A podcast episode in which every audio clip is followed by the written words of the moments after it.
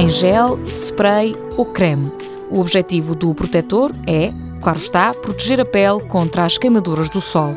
Mas até chegar a esse resultado, houve várias tentativas. O primeiro que há relatos foi em 1930, um australiano cujo nome é Milton Blake. Mais tarde, em 1936, o fundador da L'Oréal, que foi Eugene Schuller, inventou efetivamente o primeiro protetor solar e ainda mais tarde, em 1944, um farmacêutico da Flórida, Benjamin Green, desenvolveu o produto que ia ter o maior sucesso e ia ter uma produção à escala industrial da marca Copperton. Get the fastest tan that anyone can.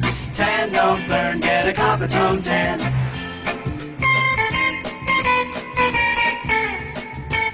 A Coppertone tan does such wonderful things for a girl. Mas o investigador Rui Pedrosa sublinha que só na década de 80 é que o produto foi conseguido. Apareceram os primeiros fatores de proteção efetiva com proteção para os raios ultravioleta do tipo A e do tipo B.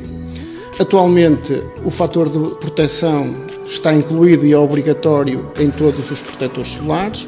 Por exemplo, se estivermos a falar de fator de proteção 15, quem tiver uma tonalidade de pele extremamente clara conseguiria estar cerca de duas horas e meia exposto ao sol sem ficar com este tom de pele vermelho. O coordenador do Grupo de Investigação em Recursos Marinhos do Instituto Politécnico de Leiria revela que a relação entre o protetor e o cancro de pele continua a ser controversa. Existem alguns artigos científicos que demonstram que não há qualquer relação entre a utilização de protetor solar e uma menor incidência de tumor da pele. No entanto, já em 2011 foi publicado um artigo em que foram uh, utilizadas cerca de 1.600 uh, pessoas e, de facto, as pessoas que utilizaram protetor solar diariamente tiveram uma incidência de tumor da pele de cerca de metade da incidência que foi obtida com as pessoas que não tiveram a utilização dos protetores solares. O protetor solar não resolve o problema, mas ajuda e muito.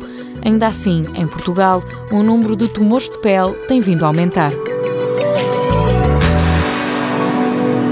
Mundo Novo, um programa do Concurso Nacional de Inovação BSTSF.